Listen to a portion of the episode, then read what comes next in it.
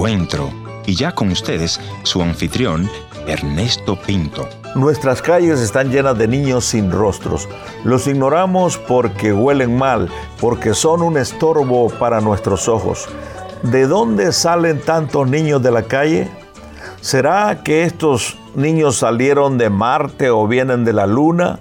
¿O tal vez será que son hijos de padres sumidos en el alcohol, padres que nunca quisieron reconocer a estos niños? Enfrentemos la realidad, mis amigos. Estos niños ambulantes menospreciados han sido lanzados a las calles a vender y a mendigar para poder sostenerse. La realidad cruel es que los padres les han fallado a estos niños. Mis amigos, estos niños merecen nuestro respeto y nuestra atención. Tristemente nuestra hipócrita sociedad está defendiendo las plantas, los animales en extinción, el ecosistema, pero no pueden ver a un niño de la calle.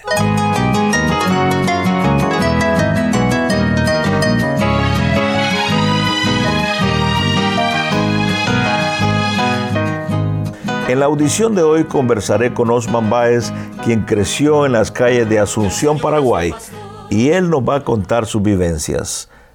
Conozcamos un poco a nuestro entrevistado de hoy. Vamos a la entrevista. Encuentro.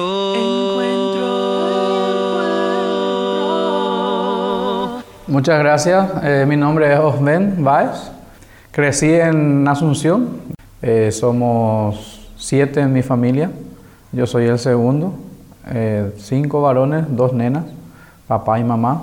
Extra micrófono me decías que creciste en la calle vendiendo dulces, haciendo de cualquier cosa ahí para sobrevivir. Nosotros teníamos un papá que era trabajador, pero tenía un problema con el vicio del alcohol y prácticamente todo lo que él ganaba semanal eh, lo gastaba en bebidas, en tabacos. Y también como no conocían a Cristo, como no eran personas que frecuentaban la iglesia, habían peleas de repente por el vicio, había noches que nosotros teníamos que ir a dormir en casa de algún pariente, de alguna amiga de mamá. Em, Porque se peleaba papá y Se peleaban mamá y papá por la falta de alimentación a veces. Vos mirabas que literalmente se peleaban a puño limpio tu papá y tu mamá. Sí, sí. Eh, nosotros a veces por miedo teníamos que salir corriendo, llorando, buscando alguna ayuda por ahí, buscando un refugio seguro, porque también nos veíamos amenazados. Dentro de eso, y así pasaron años, yo tenía 7, 8, 9, 10, hasta que cuando cumplí 9 años, eh, hubo un acontecimiento muy triste en mi, en mi familia, falleció mi mamá. Eh, Nueve años tenía cuando. Producto de una enfermedad, dicen algunos, otros dicen que fue producto de probable golpe aquella noche, mm. con una pelea con mi papá otra vez. ¿Cómo se sintió tu corazón? Hasta ahora, realmente fue un golpe para la familia. nuestro mundo se vino, más abajo de lo que ya estaba. Ahí la necesidad fue más grave, nosotros teníamos que ir al vecino de repente para, para comer. Eso te empuja a la calle. Eso es una de las cosas también que nos empujó a, mi hermano, a mí. Entonces yo me iba a, trabajar a la mañana y a la tarde iba a la escuela. Eh, empecé a ilustrar zapatos. Eh, de repente vendía diarios, periódicos. Cuando no había plata, Sencillamente nos colocábamos en la esquina en los semáforos para pedir.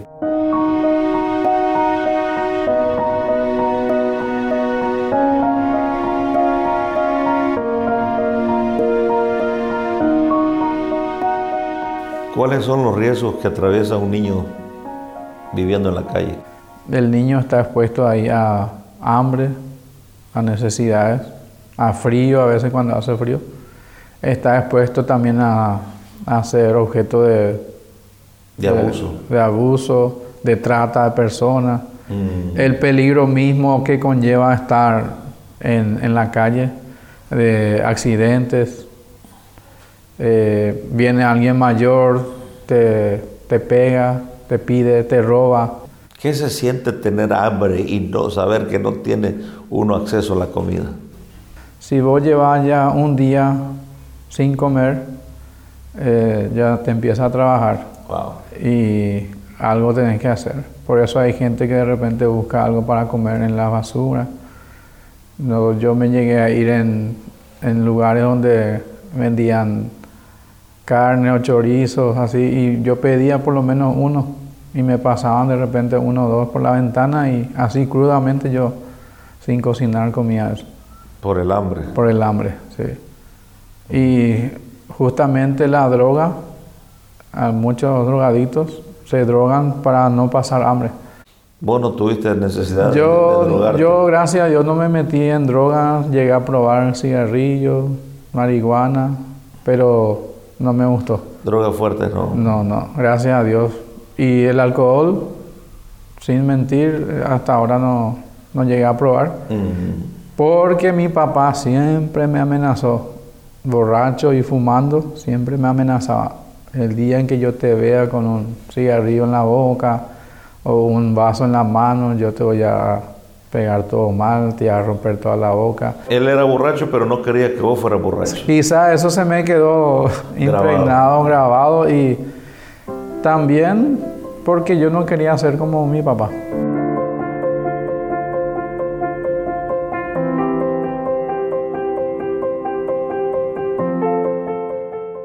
¿Cuál es el peor momento que pasas como niño en la calle?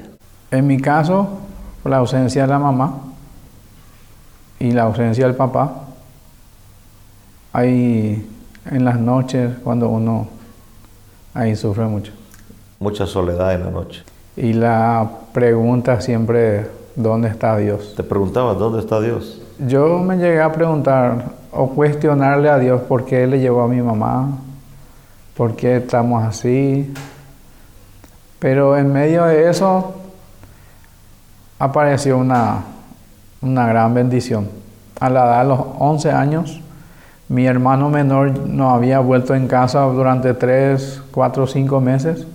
Y entonces con mi papá salimos a buscar a mi hermano en los hospitales, comisaría.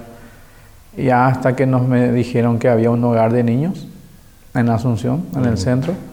Fuimos mi papá a ver el lugar y le encontramos ahí a mi hermano. Se lo habían llevado a un hogar de niños. Mi papá habló con el encargado y dijo seguramente si podían ir tres hijos más, porque vio que era un buen lugar, se recibía comida.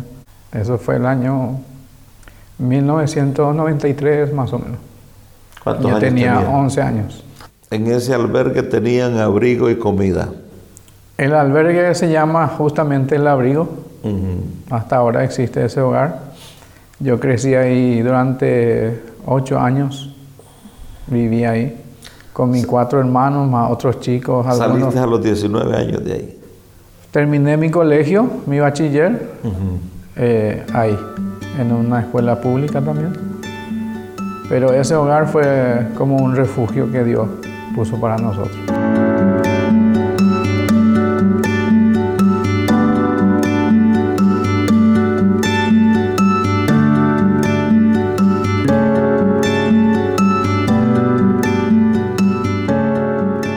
Y contanos entonces ese evento cuando tú invitas a Cristo a tu corazón. ¿Qué pasó? ¿Cómo fue? Nosotros íbamos cada fin de año a un campamento de jóvenes y yo tenía en ese, en ese entonces 15 años. Era una edad donde Muy complicada. muy complicada, yo tenía también necesidades emocionales, tenía de repente pequeñas noviecitas así para buscar llenar esa- ese vacío de mamá. Pero en el campamento, ahí tuve un encuentro con Dios. El pastor había predicado sobre la necesidad de una sanidad interior. Ujú. Y era tan fuerte, era tan clara la palabra.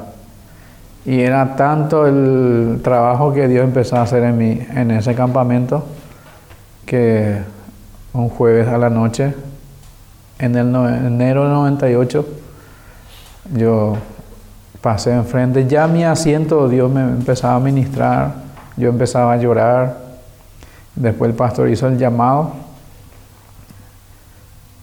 yo me fui enfrente, entregué mi vida a Dios como nunca antes, varias veces lo había hecho siendo más chico, pero quizás repetía nomás.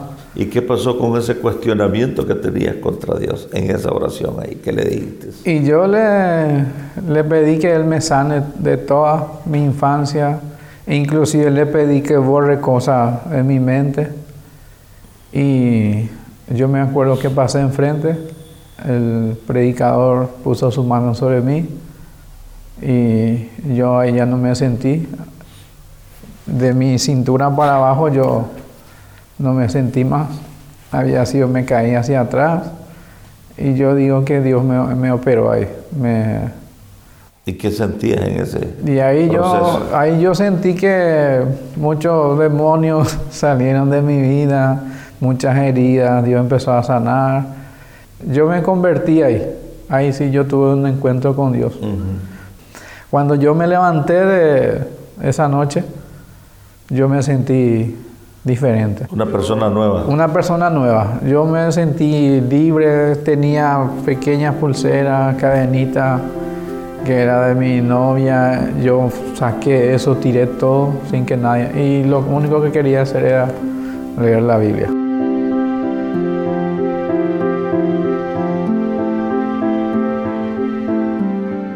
Hoy nuestro amigo Osben es pastor. Escuchemos cómo él actúa ante la demanda de los niños menos afortunados. Nosotros tenemos en la iglesia ahora mismo un programa que es de la Fundación Jesús Responde, con servicio de comida los sábados. En la época de la pandemia hemos servido a la comunidad por dos años con ollas populares como iglesia, como congregación. Y actualmente estamos sirviendo con comida los sábados, un programa de dos horas más o menos, de 10 a 11, 11 y media, juegos, competencias, eh, historias bíblicas. Así como me enseñaron a mí, hoy yo estoy enseñando a muchos niños y después terminamos con el almuerzo con ellos en la iglesia. De tu corazón de pastor, ¿cuál sería el mensaje a aquel niño? Que está en la calle tal vez y que te está viendo en este momento que tú le dirías? Dios existe, Dios tiene un propósito para esa persona, Dios está ahí para ellos, solamente ellos necesitan decidirse, abrir su corazón a Dios y buscarle a Él.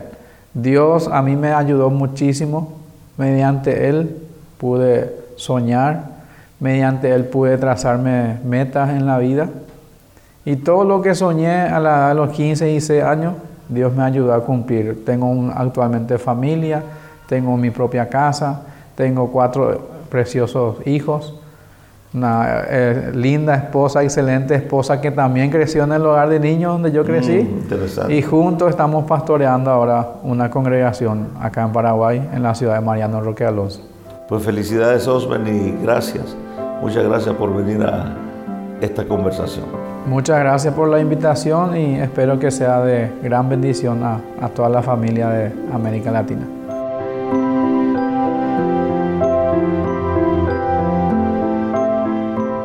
Gracias por haber estado en la sintonía de este tu programa Encuentro y te voy a agradecer que me visites en el www.encuentro.ca. La otra opción es info Gracias por sintonizarnos a través de esta radioemisora. Yo soy tu amigo Ernesto Pinto y al despedirme quiero recordarte que Dios te ama y yo también.